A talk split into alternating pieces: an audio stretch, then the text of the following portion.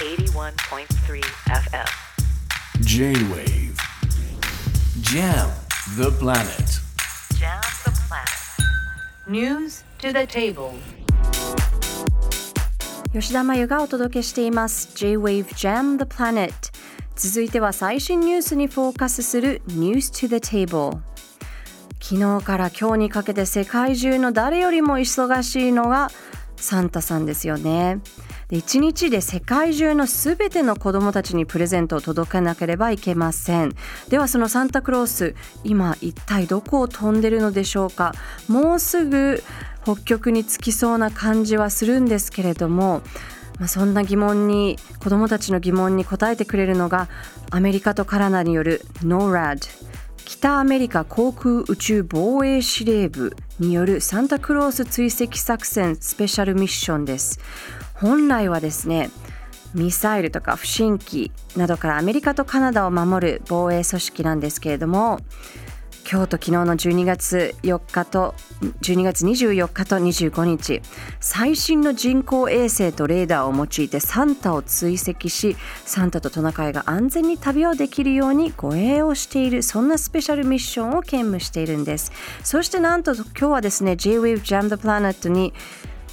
コロラド州にある北アメリカ航空宇宙防衛司令部のジョン・イングル広報担当さんにスペシャルインタビューができましたまずは自己紹介と NORAD が本来はどんな組織なのかお聞きしました Can you first introduce yourself and tell us a little bit more about NORAD? Yeah, thanks for having me on J Wave. This is John Engel. I'm a public affairs specialist at the North American Aerospace Defense Command, or NORAD, uh, based here in Colorado Springs, Colorado. And our mission is pretty simple. We provide aerospace warning, aerospace control, and maritime warning for North America to include Canada and the United States. And we do that through a variety of systems to include uh, 47 ground based uh, radars throughout North Canada and Alaska. We also have uh, satellites that are 22,000 miles, a little bit more than that, above the Earth that uh, provides additional coverage. J-WAVE に呼んでくれてありがとうジョン・インゲルですコロラド州コロラドスプリングスを拠点とする NORAD の広報をしています私たちの任務は非常にシンプルカナダとアメリカを含む北米のために航空宇宙警報航空宇宙管制そして海上警報を提供しています。カナダ北部とアラスカ全域に設置された47機の地上レーダーなどさまざまなシステムを通じてその空の安全守っているということなんですけどもまたですね上空2万2000マイル3万5400キロほどの高さにある人工衛星を利用してさらに広い範囲をカバーしていますと答えていただきました、まあ、通常は航空宇宙警告や海上警告を通じて北アメリカ全体を守ってるんですね。で続いてはサンタクロースがわずか24時間以内にどうして世界中を飛び回ることができるのかそんな理由についてお尋ねしました。You know, there's a lot that we don't know about Santa, but data shows that he travels faster than Starlight, which is extremely fast, faster than our aircraft that we have here in NORAD that we use on a daily basis. It's the Christmas magic, it's the holiday magic that Santa has, where he's able to move around the world in 24 hours and deliver uh, presents to children around the world. サンタについてはまだ判明していないことがたくさんあるんです。ただ分かっていてノラッドが持っているデータによるとサンタは光よりも早く移動できますと。もちろん我々ノラッドが使っている飛行機よりもずっと早い。クリスマスマジックで24時間以内に世界中の子どもたちにプレゼントを届けることができるようなのです。ということなんですけれども光はですね1秒に地球を7周半回るからとんでもないスピードで世界を駆け巡っているんですねサンタさん。そして気になるのが一体 NORAD はどんな技術を使ってサンタさんを追跡しているのかということです。What we do know is that when he takes off, our radars are able to pick him up. and show his route from the moment that he takes off. And once he gets out of our airspace, then our satellites are able to pick him up and we actually use the infrared signature that uh, Rudolph's nose gives off, and it's the same as a heat signature on a missile. So we're able to track him via our, our satellites as he moves from the international dateline west. 私たちがわかるのはサンタさんが北極から離陸した瞬間 ノラドの最新レーダーがその離陸を察知します。そしてその後宇宙空間に入った瞬間から今度は人工衛星が探知して人工衛星というのは普段はロケットやミサイルが打ち上げられた際の大量の熱をセンサーで察知するのですがどうやらトナカイのルドルフの赤い花が熱を発するのでそこで赤外線反応を示すと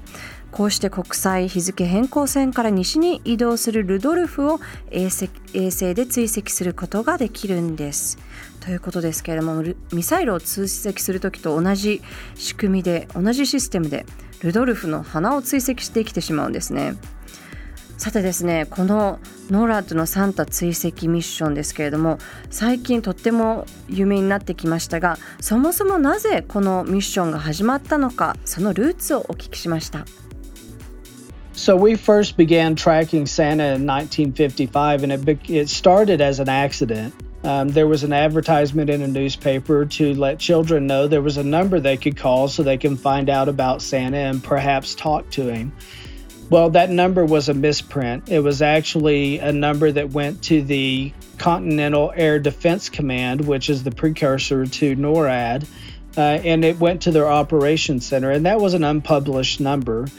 Um, so it was a mistake that children started calling that number, and they got the uh, colonel on duty that day, Colonel Harry Shoup, and he answered the call. And at first, he thought it was kind of a joke, kind of uh, somebody playing a prank on him. And uh, then he quickly realized that it was a child on the other end asking about Santa and could she talk to him. So he sprung into action and quickly decided that he would play the role of Santa and talk to the child. And from that point on, he had people working on the floor talk about where Santa is and give updates as to his location. 私たちが最初にサンタを追跡し始めたのは1955年のことそれはちょっとした偶然から始まりました ある新聞にサンタと話ができるというふうに電話番号付きの広告が掲載されたんですがその番号が間違っていてなんと一般には公表されていないノラドの前身の組織の電話番号が書かれていました。そしてある子供がその電話番号に電話をかけたところその日の担当ハリー・シュープ大佐につながりました。で最初はハリー・シュープ大佐いたずらかと思ったそうですがすぐに相手がサンタについて尋ねている子供だと気づきその時はとっさの行動でサンタになりきってその子にお話をしたんです。でそれ以来ノーラッドではサンタについて最新情報としてサンタの居場所を伝えるようになったというわけです。で、まあ、1955年からというので68年も続いてるんですね。さて最後にノラッドから日本の子どもたちへのメッセージもいただきました。So the message that we would have for children in Japan is uh, keep on following NORAD. Uh, we are the only organization in the world that has the personnel and the technology to accurately track Santa when he makes his journey throughout the world delivering his presents. 日本の子どもたちに伝えたいことはこれからもぜひノラッドをフォローしてください。ノラッドはサンタさんが世界中を巡っている時にそれを正確に追跡できる人員と技術を持つ世界で唯一の組織なんですから。ということでこのサンタトラッカー今年は1200人以上のボランティアやアメリカ軍やカナダ軍のスタッフ総出で対応したそうです。でジョンさんに日本に来るサンタさんが日本に来るルートを伺ったら詳細なルートは不明だそうですけれども追跡サイトを見るとサンタクロース日本時間の24日午後11時頃には日本の上空に入って全国各地を飛び回りました。そしてですねつい数分前日本時間7時16分45秒北極にサンタさん戻って着いたということで配ったプレゼントもこのサイトであのずっとあのフォローしているんですけれどもなんとですね78億8369万3263個。ということでサンタさんお今年もお疲れ様でした。このノーランドのサイト番組公式 X 旧 Twitter などにも貼っておくのでぜひチェックしてみてください。以上北アメリカ航空宇宙防衛司令部のジョン・インクル広報担当にサンタクロース追跡作戦についてお聞きしました。J-Wave Jam the Planet.